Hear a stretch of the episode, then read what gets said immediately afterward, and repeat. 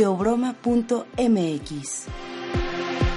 Bienvenidos a Teobroma. Seguimos analizando, estamos revisando algunas de las, bueno, las partes del folio volanti, de uno de los folios volanti. De hecho, es el tercero. Y estamos nuevamente con Carlos Umbral. ¿Cómo estás, Carlos? Muy bien, Julio, muchas gracias. ¿Cómo, cómo están nuestros, nuestra audiencia, nuestro auditorio? Esperemos que estén muy bien y si han encontrado interesantes, si les ha sido de alguna utilidad esto que han estado viendo con, con estos teobromas, seguramente les va a gustar también este en el que vamos a analizar una de las frases del Quijote. ¿Estoy en lo correcto? Una frase que dice Don Quijote a Sancho, ¿no? Así es. Bueno, vamos a hablar un poquito de, aunque ya hemos hablado de Cervantes, sí. vamos a ver también por qué, por qué hay una frase de Cervantes, eh, bueno, que en realidad hay muchas, ¿eh? y no nada más en el Quijote, sino en sus novelas ejemplares, en varias de sus, de sus obras, eh, encontramos este anhelo por la libertad. Mm. Y es fundamentalmente porque, bueno, mucha gente se imagina a Cervantes como pues un escritor respetable que, pues este, forja serio este sí pero pues en realidad Cervantes eh, pasa la mayor parte de su vida entre varios encierros ya ya en algún momento en, en, uno de los teoremas vamos a poner ahí el link ya hablamos de Cervantes, este, también cuando hablamos de los refranes de Sancho Panza. Así es. Una colección ahí de sabiduría muy interesante. Pero sí hablabas también de la vida de Cervantes, que, que además me pareció interesante esta, pues llena de aventuras, ¿no? Pareciera este, que alguien escribió la vida de Cervantes, ¿no? Así es. De hecho, él no, no podría haber escrito todas sus obras tan maravillosas, tan humanistas, tan filosóficas, sobre todo lo primero, tan humanistas, si él mismo no hubiese vivido así. Mm. Es decir, eh, él mismo es una ofrenda a su obra. Mm, y, la, y la obra ofrenda hacia la eternidad de Cervantes. Entonces, uno de los anhelos, eh, es una línea que, cruza todo su trabajo, es precisamente el anhelo por la libertad. Mm. No nada más la de él, sino la de cualquier persona. Sí. Entonces, cuando él diseña a sus dos personajes, sus dos personajes más eh, visibles, porque bueno, pues, en realidad tiene muchísimos personajes, él eh, bueno, se basa en, la teoría de los humores, de alguna manera. Esto es una una especulación que estamos haciendo aquí en Teobroma, pero lo podemos demostrar, lo podemos demostrar eh, pues por la descripción que hay de la personalidad del Quijote y la personalidad de Sancho. Entonces, este, el Quijote vendría a ser un individuo melancólico mm. y Sancho vendría a ser un individuo sanguíneo, según la teoría de los cuatro humores. Sí. Entonces, que están hasta cierto punto en oposición. Pero eh, el Quijote, eh, bueno, lo que hace Cervantes, a decir, el Quijote Cervantes, ese, quijotesco Cervantes, lo hace a propósito, porque para, para la obra cervantina eh, hay, una, hay una especie de esquema, de esquema oculto dentro de toda la obra cervantina, hay, una ideología que corre ahí, sí. pero también hay, un, hay una pulcritud en cuanto a, a una esquemática conceptual. Y esto lo vemos en, la, en la creación de estos dos personajes, que en realidad, como dijimos en otro teorema, son dos expresiones de un mismo individuo. O sea, el Quijote es la, es la expresión melancólica, ¿no? que vamos a ver qué es lo melancólico, y Sancho es la expresión de, lo sanguíneo, ¿no? que vendría a ser así como lo, lo aéreo sublime, por así decirlo, contra lo material eh, telúrico, ¿no? Que, es algo que mencionabas también en, uno de los tebromas, ¿no? O sea, hasta físicamente están representando este, esta, este perfil psicológico incluso, ¿no? Digo, uno simplemente cuando dices el caballero de la triste figura, te, imaginas a este señor, este, que, que, como lo mencionas va hacia la melancolía, ¿no? Es, es delgado, y ya está algo grande, ¿no? Pero en el caso ah, seco, como madera seca, ¿no? Así es. Y en el caso de, Sancho, bueno, es, es gordito, y es totalmente carnal, ¿no? Así es, Está más aterrizado, ¿no? Así es. Entonces, cuando existe este diálogo entre los dos, estas a veces discusiones o estas reflexiones, son valiosísimas por eso, porque Cervantes hace dialogar a esos dos extremos, mm. ¿no? Ese anhelo por lo inmaterial y lo, y lo material, ¿no? Sí. pero esa necesidad también de la, de la materialización. Entonces, em, vamos a, ya, ya dijimos que, que, la libertad es una de las, de las inquietudes cervantinas que cruzan toda la obra y, se manifiestan de muchas maneras, pero es en algún momento que, que Don Quijote le, le está explicando una, una serie de ideas y de conceptos a Sancho que muchas veces Sancho sí se las pregunta, ¿no? Le pregunta algunas cosas, pero pues el Quijote se excede y, aprovecha ahí para, para proyectarse, ¿no? Pero bueno, entonces, este, en una de esas disertaciones, que más bien parecerían monólogos, porque Sancho da pie o no, pero de todas maneras el Quijote se avienta monólogos. Sí, eso no era un obstáculo para, interesantes, ¿no? para, para, Don Quijote, ¿no? Así es. Entonces, en algún momento él toca, toca directamente el, el, tema de la libertad, como lo vamos a, leer ahorita y lo vamos a analizar. Sí. Pero también em, el Quijote tiene una serie de acciones, como por ejemplo en algún momento él él libera una cuerda de, reos mm. por el simple hecho de que nadie debe ir forzado, así sean los peores delincuentes, por ejemplo, ¿no? Obviamente, pues este, a raíz de eso lo, persigue el Santo Oficio, o sea, una serie de cosas, ¿no? sí. O sea, pero el anhelo del Quijote era ese, ¿no? La libertad. Mm. Luego ya en, en, un segundo paso, la justicia, cosas así. O sea, era un seguidor de eso. Y el que ponía más objeciones, objeciones, digamos, eh, razonables o prudentes, pues es Sancho, ¿no? Dice, bueno, está bien, ¿no? pero pues ahora vamos a escondernos porque ahí viene ya, nos vienen por nosotros. Seamos prácticos, uno podrá ser muy idealista, pero el otro, o sea, sí son como las dos partes de un ser humano, ¿no? Exactamente. Aunque algunos nos gana más una que otra, Dependiendo, ¿no? Hay veces que, bueno, pues, frente a unos tacos al pastor, bueno, no puedo ser tan quijotesco, tengo que ser más sanchesco. ¿no? Sanchesco, sí. Ok, entonces este, lo voy a leer así como como más o menos podría haberse dicho. Dice, la libertad, Sancho, es uno de los más preciosos dones que a los hombres dieron los cielos. Con ella no pueden igualarse los tesoros que encierran la tierra y el mar. Por la libertad, así como por la honra, se puede y debe aventurar la vida.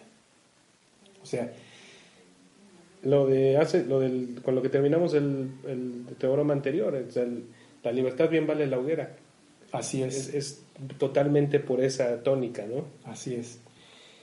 Claro, él lo dice pues en un monólogo en medio de una cabalgata y quizá en los, en los campos de, del norte de, España.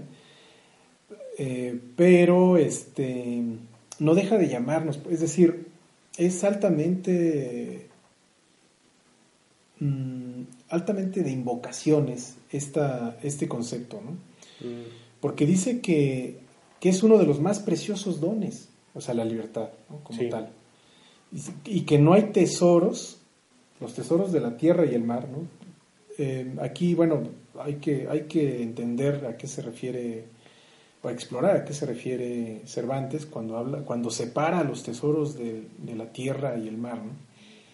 No quiero caer en una sobreinterpretación, pero en el siglo XVI y XVII, el mar, como actualmente aún lo es, era un gran misterio. Mm. Es decir, no se sabía exactamente qué era el mar. Ahora sabemos, bueno, pues que es un cuerpo de agua, que hay, es un ecosistema, un macroecosistema, ¿no? Sí. Encierra muchos ecosistemas. Y que, bueno, pues muy posiblemente la vida surgió ahí, ¿no? Según algunas teorías, algunas, algunos enfoques científicos. Eh, por las condiciones, porque, bueno, pues es muchísimo más dinámico que, la tierra seca, por ejemplo, ¿no? En términos eh, físico, físico-químicos es más dinámico, por todas las transformaciones que hay ahí, ¿no? Pero a lo que se estaba refiriendo posiblemente es a que, bueno, los tesoros de la tierra pues son las riquezas, son las, riquezas que produce el, ser humano.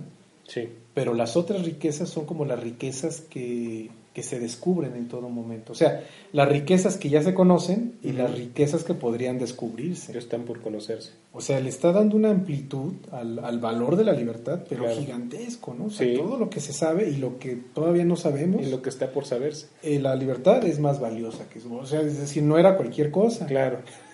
sí. Entonces, bueno, eh, en ese sentido, ahí se, se está ampliando. ¿no? Mm. Luego él dice, y, tú ya lo mencionaste, ¿no? por la libertad así como por la honra, o sea, la honra es, es esa cosa que se ha perdido en México, la honra, tiene que ver con la dignidad, con el valor de las personas, antes que las instituciones, antes que las representaciones. Claro. ¿no? La honra es la dignidad, pues es el valor de cada, de cada ser. Sí, sí, sí. Algo que está muy devaluado últimamente, ¿no? Pues sí, esa es moneda de cambio política, ¿no? Sí, sí, que, hay quienes la, la cambian gustosamente por un jugoso cheque, ¿no? Un jugoso cheque, una jugosa pensión. Un puestito por ahí. Sí, decía, bueno, pues yo ya me voy en dos años, adiós mexicanos, y pues ahí la hacen ahí desenredan lo que yo enredé, ¿no? Eh, ya no es mi problema, ¿no? Así es, ¿no? Qué tremendo. Y pues esos son los gobernantes, ¿no? Y toda la corte. Es tremendo, es tremendo, es muy lamentable. Eh, obviamente nada tiene que ver eso con el Quijote y con Sancho. O sea, ahí más bien, pues es una decadencia tremenda, ¿no? De, decadencia del humanismo, decadencia de la institución, decadencia de muchas cosas. Entonces, bueno, mm. pues podemos suponer que no han leído cosas así, ¿verdad? sí, casi lo podría asegurar.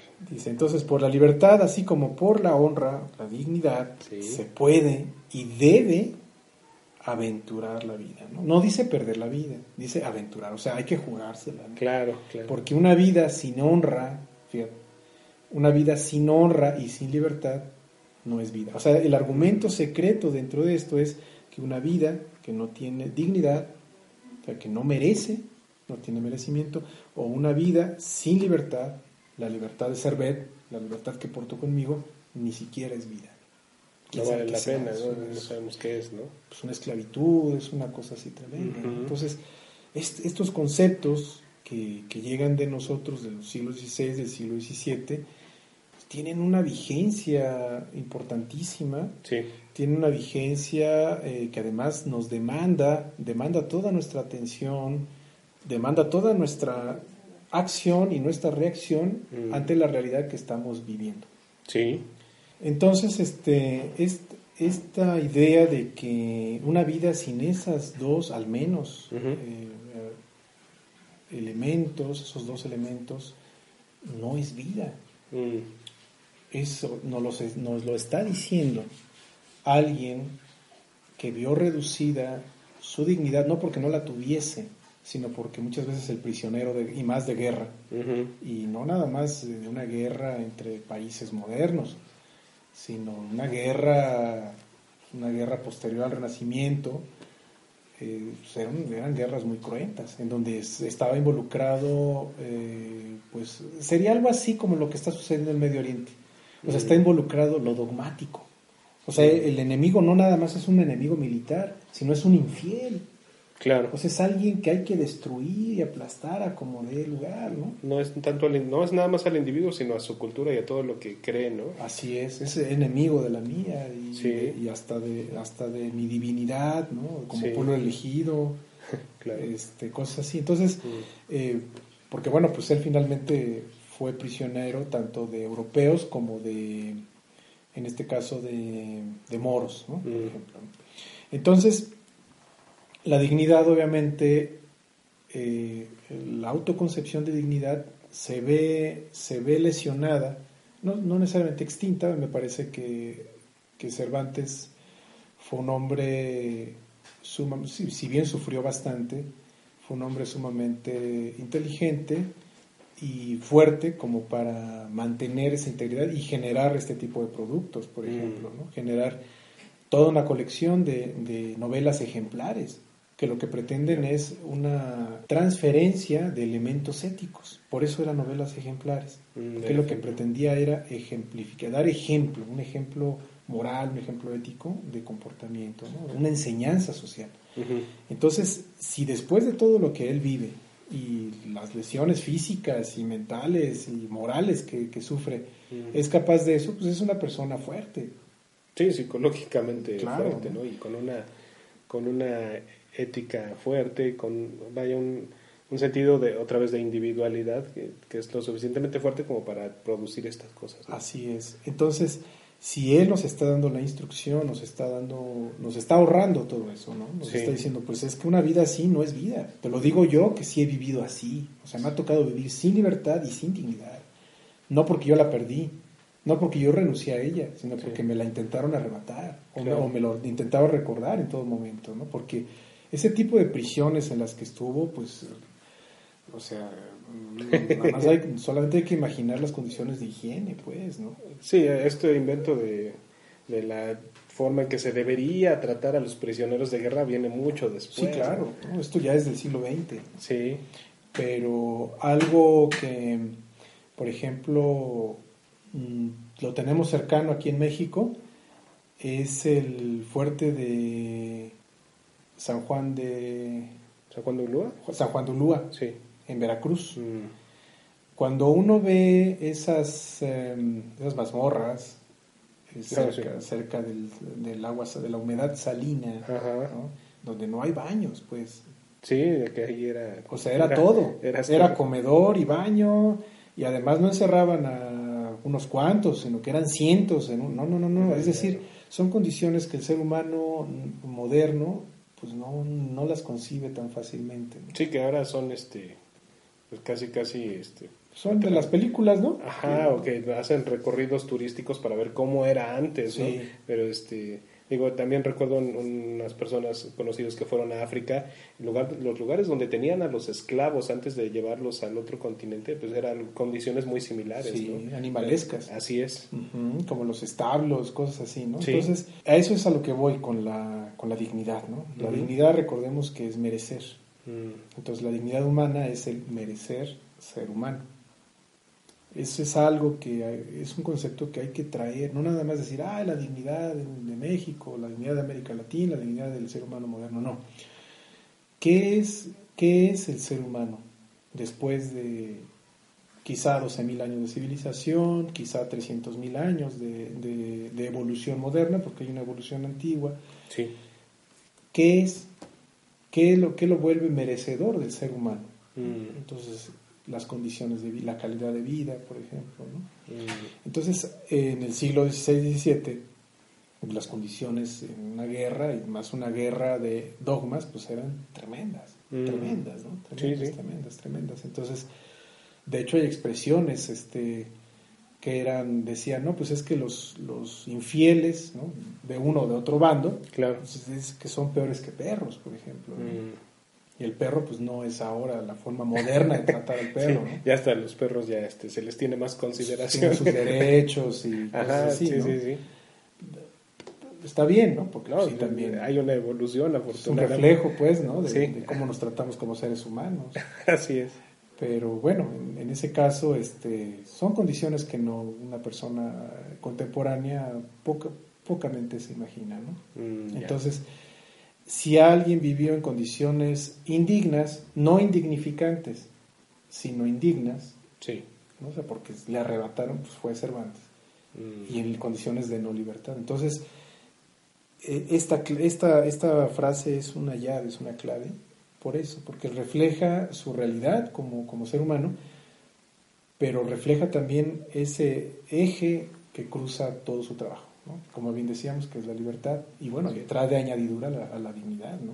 Así es. Creo que es algo de las cosas que sí tenemos que acentuar ahí, que tenemos que rescatar y que también les invitamos a que lo lean en el folio volanti, que como les comentábamos está en el link en la descripción donde lo pueden descargar. Todavía nos resta la cuarta parte de ese folio volantí, que, en el que también se aborda la libertad desde otro punto de vista. ¿no? Así es, más cercano, digamos, al siglo, XIX, el siglo XX. Cronológicamente más cercano. Así es. Muy bien, pues muchas gracias por acompañarnos en este otro Teobroma. Este fue la tercera parte del folio volante número 3 de la libertad. Pues muchas gracias, Carlos Umbral. Gracias, Julio, gracias a nuestro auditorio. Gracias por acompañarnos y nos vemos en la siguiente. Hasta pronto. Hasta pronto. teobroma.mx.